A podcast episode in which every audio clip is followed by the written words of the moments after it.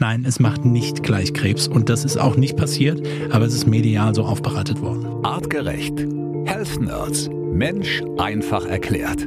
Leute, herzlich willkommen zur hundertsten Folge der Artgerecht Health Nerds. Folge 100. Ein unglaubliches Jubiläum, das uns sehr stolz und sehr glücklich macht.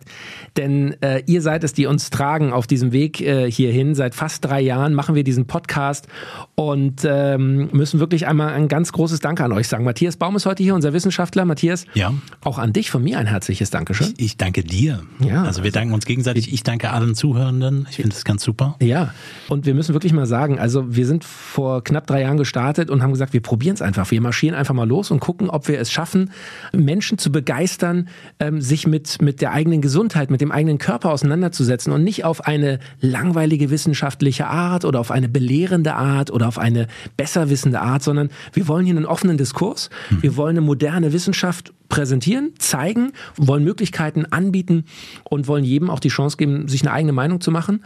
Und ähm, ich glaube, wir, wir, wir kriegen das bisher ganz gut hin. Das Feedback spricht dafür. Definitiv. Warten wir ab, was Ja, mal schauen, was passiert. heute passiert. Also die hundertste Folge. Und jetzt haben wir uns natürlich überlegt, was machen wir zur hundertsten Folge hier bei den Health Nerds? Und ähm, wir haben mal geschaut, die 99 Folgen, die wir bisher hatten, was waren denn so die Highlight-Themen, wo ihr am meisten uns geschrieben habt, wo auch die meisten Abrufe, die meisten Streams ähm, zu verzeichnen sind?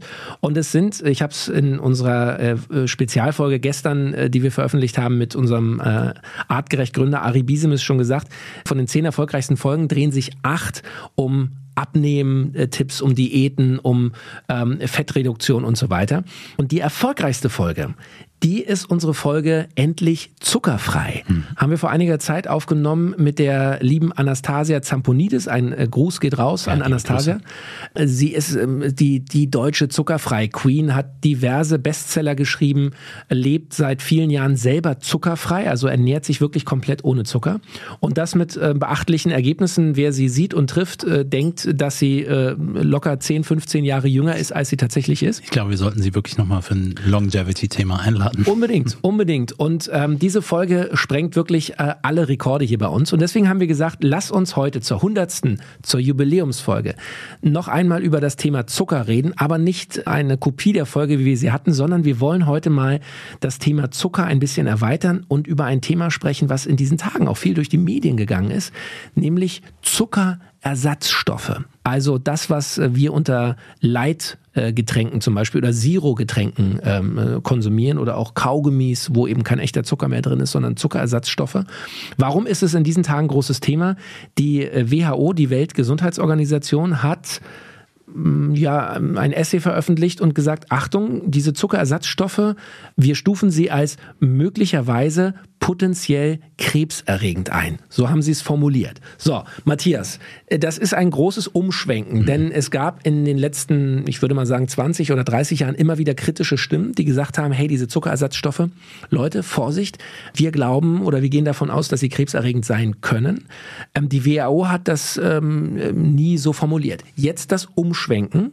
Was heißt das für uns? Bekommen wir alle früher oder später Krebs, wenn wir weiter Zero-Zuckerprodukte zu uns nehmen? Also Produkte mit... Ich, ich, wir haben, also ich liebe diese Einleitung, wie, so, wie du sie gerade gemacht hast, weil leider Aha. ist es genau das, wie es in den Medien der letzten Tage aufbereitet worden ist. Ne? So ungefähr die WHO sagt, und es geht ja nicht um Zuckerersatzstoffe grundsätzlich, sondern um Aspartam, einer der, einen sehr häufigen, der auch, glaube ich, so in den gängigen Softgetränken auch mit enthalten ist. Und du hast es gesagt, dieses möglicherweise ohne potenziell kanzerogen, also krebserregend. Und ähm, hier muss man unterscheiden und weniger hat die WHO oder mehr hat die WHO auch nicht gemacht. Es geht um die aktuelle Datenlage und es ist ein mega gehyptes Thema in den in den Mainstream-Medien. Jeder titelt es und überall liest man Aspartam Krebs. Aspartam macht Krebs, Absolut. potenziell Krebs, macht möglicherweise Krebs. Viele gehen nur auf diese Headlines und viele haben unter Umständen auch Angst. Das ist mir ganz wichtig, das an erster Stelle rauszunehmen, weil ganz im Gegenteil, die WHO hat nicht wirklich jetzt äh, was ähm, Neues erforscht, sondern die aktuelle Datenlage danach bewertet. Und jetzt muss man wissen, dass es ein bestimmtes Komitee der WHO gibt, die quasi zur Krebsforschung quasi genaue Stoffe dementsprechend klassifiziert. Mhm.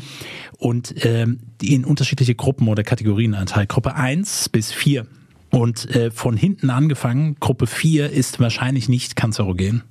Dann ist Gruppe 3 nicht klassifiziert, also da kommt erstmal quasi alles rein. Mhm. Und dann gibt es Gruppe 2b, möglicherweise kanzerogen. Hier sind wir jetzt genau. Also das ist da in Gruppe dieser Gruppe 2b. Da ist äh, diese, dieser Zuckerersatzstoff und, und die sagt eigentlich nur, naja, also die Datenlage reicht nicht aus, eventuell auch nicht ausreichend menschliche Studien. Es gibt vielleicht auch nur In-vitro-Untersuchungen. Also der nächste Step, Gruppe 2a, ist dann wahrscheinlich kanzerogen und Gruppe 1 ist dann wirklich kanzerogen, krebserregend für Menschen. Da sind dann Substanzen wie Alkohol, da sind Substanzen wie Asbest oder wie auch immer. Also nicht nur über den Lebensmittel, sondern das, was ich quasi aufnehmen kann. Wenn ich ganz kurz einhaken darf. Ja. Was mich schon erstaunt als, als ähm, äh, Nichtwissenschaftler, aber äh, interessierter äh, Bürger dieses Landes, wenn ich so äh, höre, also wahrscheinlich, vielleicht, eventuell, das sind ja so Begriffe, die will man ja im Zusammenhang mit äh, potenziellen Gefahren nicht hören. Ja, du hast kein Schwarz und Weiß. Mhm weil du logischerweise diese Untergliederung auch die in diesem, also hinter wahrscheinlich und möglicherweise ist natürlich etwas hinterlegt in der Tiefe der Datenlage, die dafür vorhanden sein muss. Und ähm, ehrlicherweise ist es in der Tendenz, also auch wenn du dir die Mengen anschaust, über die wir dann sprechen, also ich glaube, es sind ungefähr 14 Dosen eines typischen Softdrinks mit dem Aspartangehalt, die ich täglich konsumieren müsste, dass es in diese möglicherweise kanzerogene Klassifizierung Aha. reinkommt. Also mir ist es wichtig und das ist so der erste Step. Und die, die mich kennen, wissen, wie ich teilweise auch über Zuckerersatzstoffe spreche und das will ich auf jeden Fall auch noch tun. Aber dieser erste Step ist, nein, es macht nicht gleich Krebs und das ist auch nicht passiert, aber es ist medial so aufbereitet worden. So, du überrascht mich immer wieder, weil ich habe gedacht, äh, du wirst jetzt direkt sagen, jawohl, endlich äh, schwenkt die WHO ein, endlich erkennen sie es an. Also, da können wir schon mal die erste Angst und die erste äh, Fehlinterpretation nennen, weil ja. genau wie du sagst, man, man, man liest Zuckerersatzstoff, man liest in der gleichen Zeile Krebs, krebserregend. Ja. Und natürlich ist das, was bei den meisten Leuten auch bei mir hängen bleibt, dass ich denke, okay, wenn ich also weiter meine äh, Cola, was auch immer, Zero Light trinke, dann ähm, kriege ich früher oder später vielleicht Krebs. So, mhm. also das können wir schon mal sagen, ist irreführend, ist auch so nicht gemeint. Dennoch, ähm, Matthias, weiß ich, rätst du eher davon ab. Warum? Warum sollte ich lieber eine echte Cola mit echtem Zucker trinken als äh, eine mit mit äh, einem simulierten Zuckerersatzstoff? Genau. Ich würde jetzt natürlich auch nicht sofort die Cola empfehlen, selbst wenn es dann dazu kommt. Es stimmt, ich wäre dann tendenziell auch eher damit dabei. Mhm. Der Grundgedanke, woher das stammt, und das ist eigentlich, das ist auch ein spannendes WHO-Thema, mhm. sehr aktuell auch, wurde nicht so viel darüber berichtet, ist ja immer das Thema in Richtung Abnehmen. Ne? Auch Themen, die hier ja die Zuhörenden viel interessiert. Mhm. Viel mit, wir haben in der Vergangenheit viel darüber gesprochen, wir haben verschiedene Episoden, verschiedene Anknüpfungspunkte, Thema Abnehmen. Weil man natürlich sagt, hey, wenn ich durch einen Zuckerersatzstoff einen künstlichen unter Umständen, der keine Kalorien hat, sondern mir nur die Süße vorgaukelt, den verwende, dann spare ich die Kalorien gegebenenfalls ein. Klingt ja erstmal Klingt logisch. Klingt ja erstmal logisch. Ist Mainstream-Meinung der 80er und 90er Jahre. Absolut. So wurden wir, ne? Also so ist. Wo, wo kommt das her mit diesen Ersatzstoffen? Amerika wahrscheinlich, oder? Äh, nicht nur. Also äh, die eine Richtung ist natürlich Diabetesforschung, die andere Richtung, was kann ich alternativ zu Zucker nehmen, damit, und das ist ja der Hauptaspekt, mein Blutzuckerspiegel sich regulieren kann. Es ist ähnlich wie bei, bei der äh, Abnehmspritze auch. Es ging eher um Diabetesthemen und dann geht's natürlich im Umkehrschluss auch immer um Abnehmthemen. Und sich auf die Fahne zu schreiben, okay, ist hiermit kann ich viel besser abnehmen. Da muss man sich die Datenlage genauer anschauen. Die WHO selbst weicht gerade von der älteren Empfehlung ab, nämlich zu sagen, okay, nehmt mal Zuckerersatzstoffe, um abzunehmen. Ganz im Gegenteil, es hilft nicht beim Abnehmen, so die Einschätzung der WHO. Mhm. Es hilft nicht beim Abnehmen und ist ein potenzieller Risikofaktor. Das heißt auch nicht, dass man es sofort bekommt. Ein potenzieller Risikofaktor für nicht übertragbare chronische Krankheiten, unter anderem Diabetes mellitus Typ 2. So, das ist jetzt erstmal hochinteressant. Nicht so schnell. Lass uns das mal sortieren. Das heißt, viele Worte. Im, das heißt, im Grunde äh, sagt die WHO jetzt, Dieses ganze Leitthema und, und Zuckersatzstoffthema, du hast schon gesagt, was so in den 80ern so groß aufkam, die etwas älteren äh, Mittelreifen werden sich auch an mhm. viele Fernsehwerbungen erinnern, wo genau dieses Diät und auch Abnehmthema und keine Kalorien. Man kann also im Grunde sagen, es ist die 80er Jahre Abnehmlüge. Ja, vor allen Dingen, und jetzt muss man das ja, da bin ich ja auch großer Fan von, wenn wir es aus dem, ich nenne es mal klinischen Kontext herausnehmen. Sicherlich, wer sich jetzt damit beschäftigt und Befürworter ist für Zuckerersatzstoffe, wird jetzt wahrscheinlich sehr schnell irgendeine Studie finden, wo man sagt, ja, hier ist aber gezeigt worden, das Körpergewicht konnte sich im Laufe mhm. durch den, nur durch den Ersatz im Vergleich zur Kontrollgruppe so und so verändern.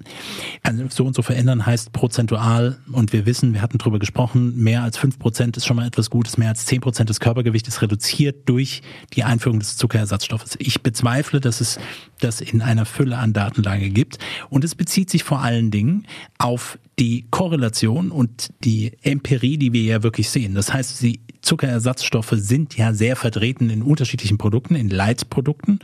Das wird auch doppelt. Einmal die süße Light und einmal fettreduziert Light. Das ist nochmal ein anderes Thema.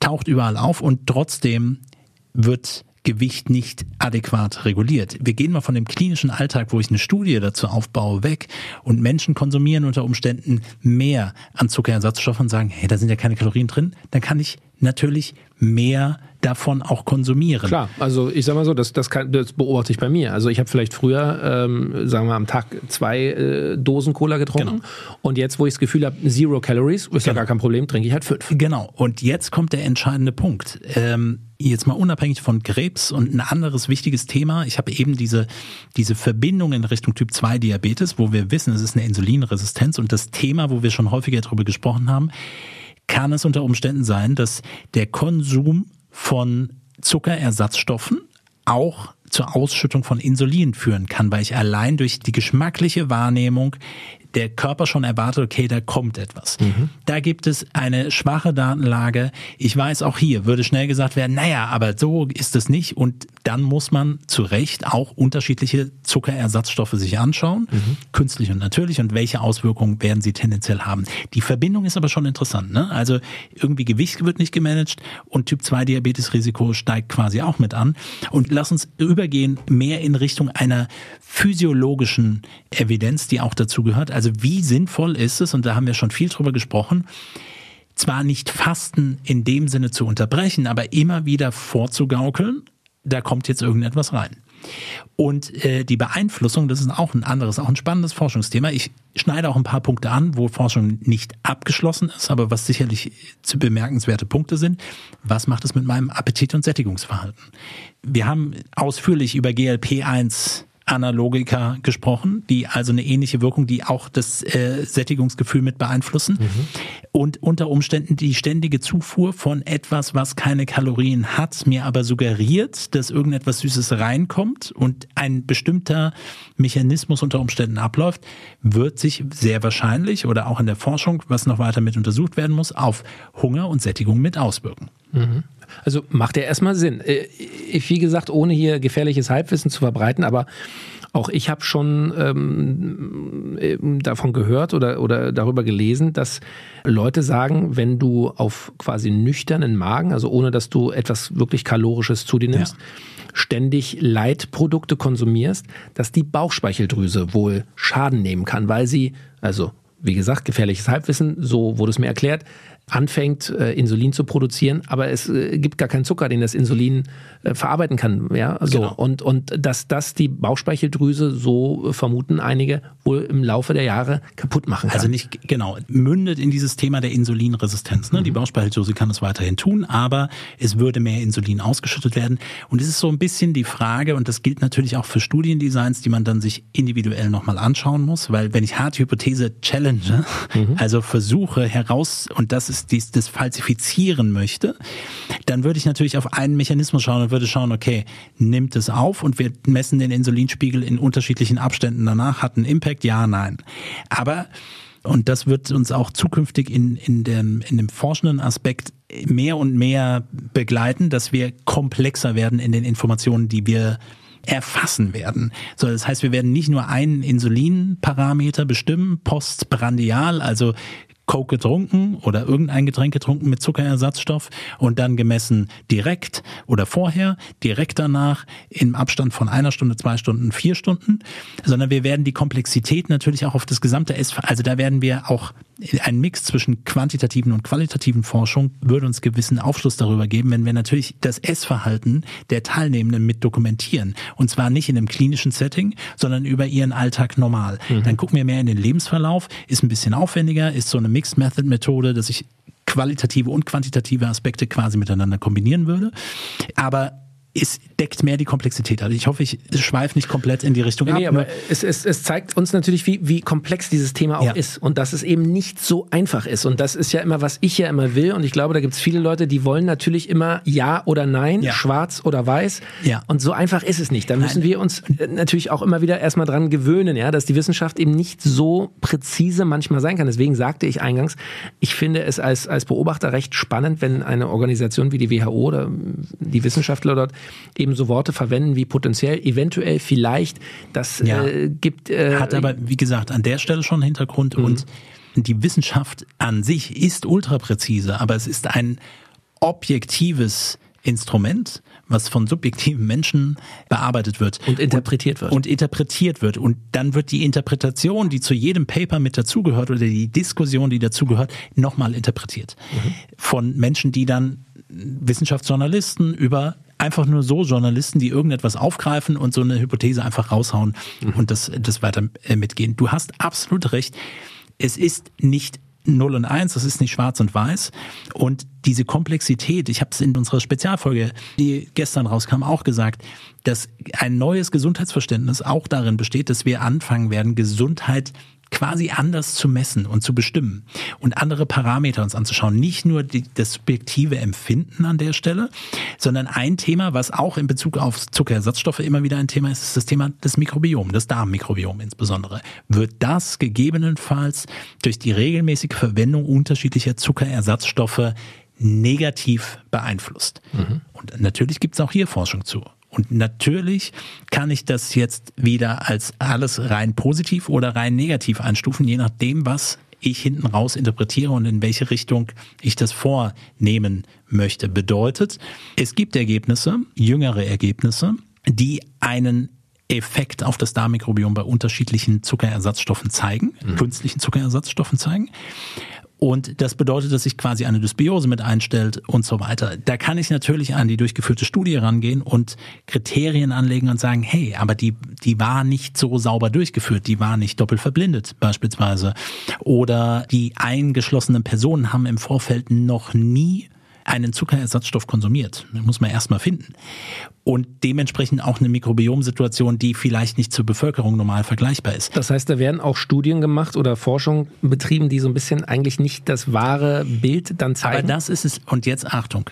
Das ist die Studie zeigt diese Veränderung. Mhm. Und jetzt ist immer so ein bisschen der Blickwinkel, wer zieht sie wo heran. Mhm. Und ich erwähne das deshalb, weil es im Moment ein Thema in dem Bereich ist. Ich weiß, nochmal, ich sag mal, unsere artgerecht Community, da werden viele sagen, warum redet ihr jetzt so ausführlich darüber? Wir wissen doch, dass wir keine Zuckerersatzstoffe äh, mit einbauen sollen oder es besser ist oder wie auch, was auch immer besser dann heißt. Mhm. Aber je nachdem, wo mich das Thema betrifft, produktseitig oder welches Interesse auch immer mit dabei besteht, dann lege ich das unter Umständen in die eine oder andere Richtung nochmal mit aus aus einer physiologischen Evidenz und mit dem evolutionären Blick darauf, eine evolutionäre Perspektive an der Stelle hilft unter Umständen einfach ein, ein Ernährungsverständnis nochmal zu bekommen. Wie sinnvoll ist es jetzt eigentlich, alles mit Zuckerersatzstoffen zu ersetzen, wo ich sonst sehr viel Zucker reingepackt habe? Ja, auf der Kalorienebene, reduktionistisch runtergebrochen auf ein Thema, auf der Kalorienebene sage ich, ja klar, die Kalorien reduziere ich. Super, das bringt mir ja was in meiner Kalorienbilanz. Aber sind wir noch mal ehrlich, Abnehmen hat mehr als nur den Faktor Kalorienbilanz und mein Hungersättigungsverhalten ist extrem wichtig. Die Beeinflussung des Darmmikrobioms, ob abschließend erforscht oder nicht, tendenziell möglich, hm, könnte mit beeinflusst werden. Der Insulinstoffwechsel, tendenziell möglich. Forschung muss auch weiterhin dort betrieben werden. Veränderungen, die eintreten können. So, wie viel Sinn macht es dann letztendlich immer und immer wieder alles mit Zuckerersatzstoffen zu ersetzen? Und wir reden noch nicht darüber, dass es natürlich geschmacklich auch etwas bedeutet. Also ich kenne viele, die diesen Zuckerverzicht machen. Anastasia hat es sehr ausführlich beschrieben und bei ihr fällt, soweit ich weiß, auch alles raus, was mit Zuckerersatzstoffen zu tun hat, um sich gar nicht in diese Richtung fehlleiten zu lassen. Mhm. Und das ist nicht ganz richtig, was ich gesagt habe, weil die Zuckerersatzstoffe kann man quasi einteilen in künstliche und natürliche. Und der natürliche wäre dann zum Beispiel auch etwas wie Kokosblütenzucker mhm. mit einer geringeren Süßkraft als normaler Zucker beispielsweise. Oder auch Honig würde dazugehören. Mhm. Oder Stoffe wie Stevia, also aus einer natürlichen Quelle stammt. Mhm und nicht eine künstlich hergestellte. Aber sie haben alle natürlich immer wieder eine, eine Ergänzung und das ist auch bei Honig, würde ich auch sagen, super spannend, super lecker. Aber evolutionär betrachtet, wie häufig bist du damit konfrontiert worden? Mhm. Jeden Tag ein halbes Kilo Honig ist dann auch nicht artgerecht. Nein. Und da gehen Grüße raus nochmal an Ari, weil ich weiß, der hat es mal eine Zeit lang auch betrieben, also kann man ja auch mal sagen. Ja. Äh, das ach, Honig ist doch, ist doch super, Manuka-Honig, mhm. wunderbar. So ist es nicht gemeint. Mhm. Und das heißt für mich im Umkehrschluss schon diese Reduktion. Und ich verstehe natürlich, wenn Menschen sagen, hey, aber ich brauche die Süße. Man ist so konditioniert. Man ist so. Man und genau das, mhm. Felix, genau das ist es. Man ist so konditioniert. Und die Frage ist, was treibt dich an, dass du immer Zucker essen möchtest? Und jetzt kann ich in dieser Convenience-Verfassung sagen, alles klar, dann mache ich das weiter und ersetze es einfach durch Zuckerersatzstoffe, die teilweise eine deutlich höhere Süßkraft haben. Und wenn ich dann alle Produkte, die ich im Markt so finden kann, vom Joghurt über irgendein Getränk, über Eiscreme, überall das ersetze, habe ich natürlich auch eine hohe Menge. Achtung, da könnte man bei Aspartam nochmal schauen, ob man nicht doch die Grenzmenge irgendwann erreicht. Jetzt mal ganz ehrlich, mhm. weil wir, es ist so, es klingt so verrückt, dass man sagt so, ja, 14 äh, Dosen trinke ich nicht pro Tag. Rechnen wir die Menge runter, verteilt das unter Umständen auf andere Produkte, mhm. habe ich vielleicht doch einen hohen Konsum davon. Krass. Was nicht bedeutet, nochmal, dass es Krebs macht, aber es wird den Stoffwechsel insgesamt beeinflussen. So, Matthias, wir haben ja hier die hundertste Folge. Wir müssen ja. natürlich auch mal anstoßen. Ich habe, guck oh, mal ja. hier, wunderbares Mineralwasser. Ja. Ohne Süßstoffe, ohne Zucker. So, wir sind hier wirklich äh, sehr, sehr artgerecht unterwegs. Mhm. So, auf die hundertste Folge. Die hundertste auf Folge. Die größte und genialste Community äh, on the planet. Leute an euch und auf euch. Vielen Dank. Jetzt gucken wir nochmal weiter. Zuckerersatzstoffe. Mhm. Also, äh, ich habe gelernt, sie sind nicht so gefährlich oder so krebserregend, wie vielleicht die Allgemeinheit jetzt in den letzten Tagen äh, suggeriert bekommen hat. Punkt eins. Punkt zwei. Ich habe verstanden, dass sie noch nicht so erforscht sind, dass es noch nicht so wirklich eindeutige Ergebnisse in vielen Bereichen gibt? Wir werden das gleiche Thema in ein paar Jahren mit Stevia haben. Wir werden das gleich, also das wird immer wieder kommen. Ich wollte gerade sagen, Stevia ist aber auch so ein Thema, wo ich mich auch äh, erinnere, schon vor Jahren, als dieser, dieser natürliche Zuckerersatzstoff äh, auf den Markt kam, dass auch da viele geschrien haben, Vorsicht, Stevia, auch nicht gut weil es das gleiche, also die, die danach schreien, die, die, die, Entwicklung ist doch immer gleich. Hier kommt wieder das neue Besondere, was es auch immer sein mag, in dem Falle dann ein natürlicher Stoff. Natürlich klingt der erstmal kommt ja in gut. der Natur so vor. Ja. ja, ich weiß nicht, ob ihr die Stevia-Pflanze so vor, vor, vor euch hin essen würdet. Und das, was wir tun, ist wieder dieses Dekonstruieren. Wir nehmen ein Element daraus und packen es überall mit rein mhm. und haben diesen ständigen Konsum. Und am Ende ist es die Datenlage, die dafür fehlt. Ähm, und garantiert wird der nächste Zuckerersatzstoff da auch wieder um die Ecke kommen und wird auch wieder ein Thema sein. Mhm. Und wir werden auch schon mit den gängigen Zuckerersatzstoffen, also wenn es nicht Aspartam ist, was ja für viele unter Umständen Thema ist, dann wird es unter Umständen Sucralose sein, über die wir sprechen werden. Oder es wird äh, Saccharin sein oder es wird äh, Neotarm sein oder wie auch immer.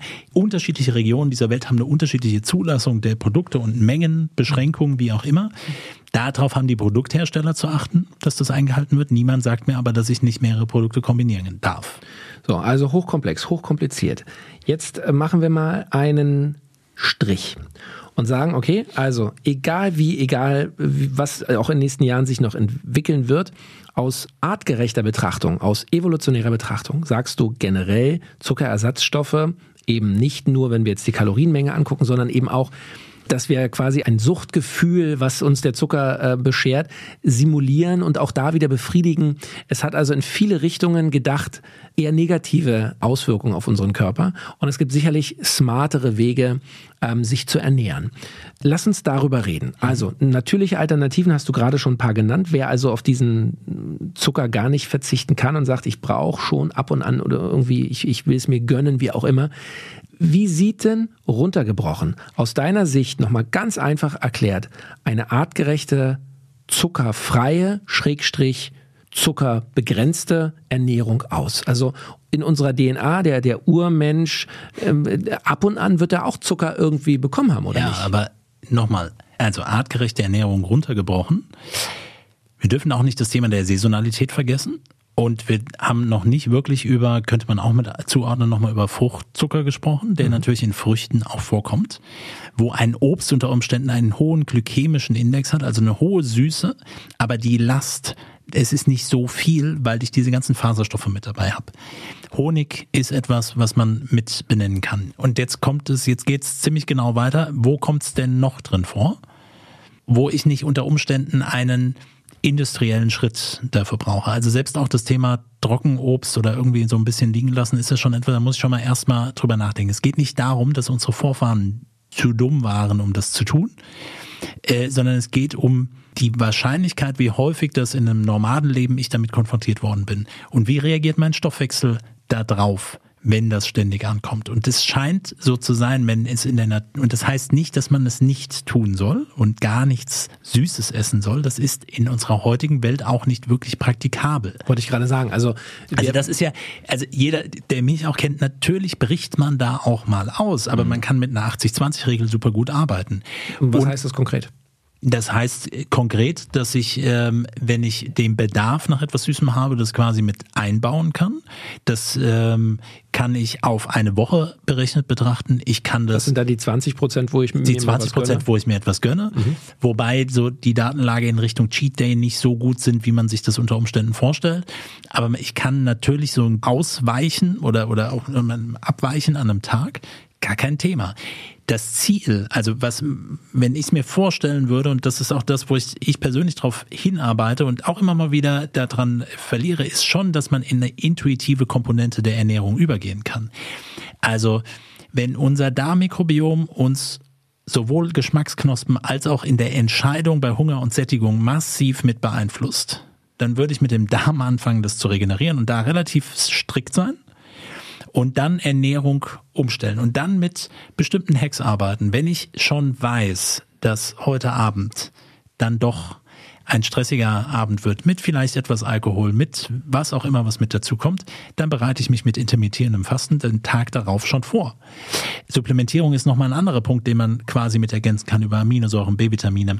Ich glaube, das habe ich im Alkoholkontext schon häufiger mal erwähnt, aber so dieses Vorbereiten, wenn ich dann irgendwie sage, okay, heute habe ich Lust darauf und dann macht das und gönnt euch das. Und von daher bin ich nicht der Empfehler für, okay, selbst wenn die Datenlage von Zuckerersatzstoffen nicht für Krebs spricht, und auch heute noch nicht für einen sofortigen Insulinpeak, ne, dass das Insulin stark ansteigt selbst wenn das mit dem Abnehmen, was ja wie gesagt nicht wirklich gut funktioniert, und selbst wenn das Darmmikrobiom nicht wirklich massiv beeinflusst werden würde, würde ich trotzdem die Entscheidung treffen zu sagen, ich nehme mir jetzt ein Lebensmittel, was das dann auch beinhaltet. Und dann ist es die Torte mit dem Zucker drin oder mit dem Zuckerersatz, dem natürlichen Zuckerersatzstoff, der mhm. vielleicht eine geringere Süße hat oder eine andere Kaloriendichte oder sonst was in die Richtung, mit anderen Rezepten zu arbeiten, wenn ich dann nicht drauf verzichten kann. Aber dann würde ich es lieber komplett machen, weil was komplett außer Acht gelassen wird, ist die Auswirkung der Zuckerersatzstoffe auf unseren Hirnstoffwechsel und wie Neuronen unter Umständen entladen werden. Okay, das ist jetzt aber passiert. hochinteressant, weil das ist ein Thema, das habe ich noch gar nicht gehört. Ja, und das ist ein typisches Thema. Also natürlich runtergebrochen gehen wir schnell auf ja, Abnehmen, Insulin, Darm ist mittlerweile auch, die Sau ist einmal durchs Dorf getrieben mhm. und äh, wie gesagt, die Diskussion groß, nehmen wir jetzt die Daten an oder gucken wir nochmal und das stimmt überhaupt nicht. Und die Menge, die verwendet wird, ist viel zu hoch und und so weiter und so fort. Nochmal, ich weiß, das ist ein Meinungsthema, relativ klar in der Einschätzung, wo ich ähm, ist physiologisch nicht sinnvoll erachte, alles immer mit süß zu ersetzen. Wir werden die Datenlage weiterhin beobachten und schauen, wo, wo die Reise hingehen wird. Aber ich muss es dafür auch nicht sonderlich befürworten und würde eher die, die richtige Mahlzeit verwenden. Und weil ich das mit dem Gehirnstoffwechsel angesprochen habe, auch da gibt's verschiedene Richtungen. Einmal das Thema der Entladung von Neuronen durch unterschiedliche Zuckerersatzstoffe. Mhm. Und ganz einfach runtergebrochen, wenn du am Ende des Tages süß simuliert bekommst und irgendwie passiert dann nicht wirklich etwas dabei und die Beeinflussung des Hunger- und Sättigungsstoffwechsels hat nicht nur etwas mit peripheren Hormonen zu tun, die im Darm produziert werden, GLP1 haben wir schon drüber gesprochen, oder Leptin aus Fettzellen, sondern eben auch insbesondere mit dem Gehirn und wie es darauf reagiert. Mhm. Und von daher macht es keinen Sinn, meines Erachtens damit dann alles zu ersetzen. Und wenn die Aussage, sage ich mal, im Raum steht, okay, ich muss meinen Süßhunger irgendwie dauerhaft ersetzen und gehe nur auf einen Zuckerersatzstoff ein, würde ich nicht empfehlen. Ich würde klare Empfehlung erst mit dem Thema Darmregulation arbeiten.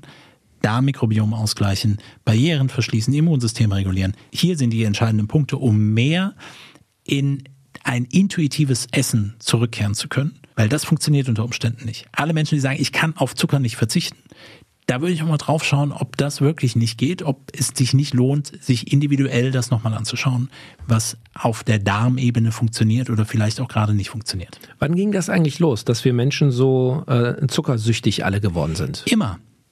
Der Mensch ist darauf programmiert, süß essen zu wollen und am besten süß mit Fett kombiniert, weil das heißt natürlich extrem hohe Energiedichte und ähm, was Besonderes. Das ist der Grund, dass wir im Laufe der Evolution nicht so häufig mit süß und wenn dann saisonal über Früchte konfrontiert worden sind. Mhm. Aber wir haben keine Zuckerrüben angebaut und Zuckerrüben an sich machen halt auch nur Sinn, wenn du dann wirklich das Sirup da rausziehst und kristallisieren lässt. Aber das ist nicht so vorgekommen. Also wie hoch wird die Häufigkeit dafür gewesen sein, damit konfrontiert zu sein? Aber dann, wenn es denn dann kommt, süß, dann ist es super gut. Wie Früchte, saisonal in der Herbstzeit, wo ich mir etwas anfuttern kann mhm. und das schöne Reserven anfuttern kann. Weil nochmal, es geht da vor allen Dingen um das Thema Fructose, hoher Fructosegehalt und Fructose wird zu größten Teilen in Fettsäuren in der Leber umgewandelt. Dann verfetten meine Organe ein bisschen, was so eine Art in Anführungsstrichen Winterspeck ist, um auf Reserven nochmal zurückgreifen zu können, wenn es denn dann in den Wintermonaten eben nicht mehr so viel davon gibt. Aber das ist der Grund, warum wir einfach da drauf aus sind, süß zu bekommen.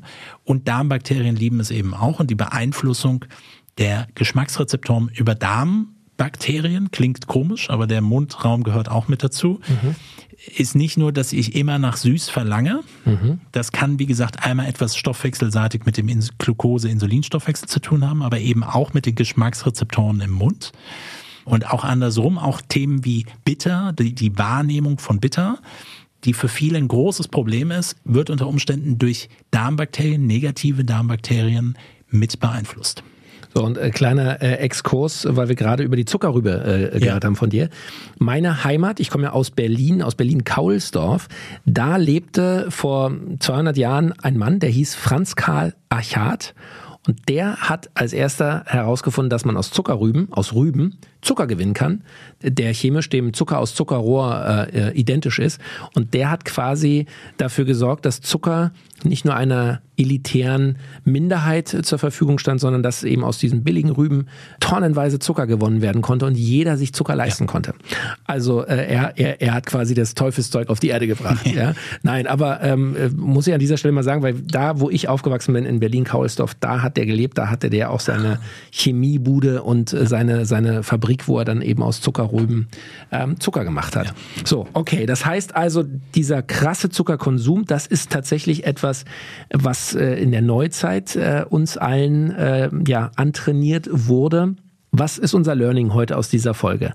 Wir nehmen mit Zuckerersatzstoffe, auch wenn die WHO sie jetzt eben in eine andere Kategorie einsortiert hat, wirklich neue wissenschaftliche Daten. Nee, es gibt keine nicht. neuen Daten und es sind nicht alle Zuckerersatzstoffe, sondern in dem Fall speziell Aspartam. Aspartam, so.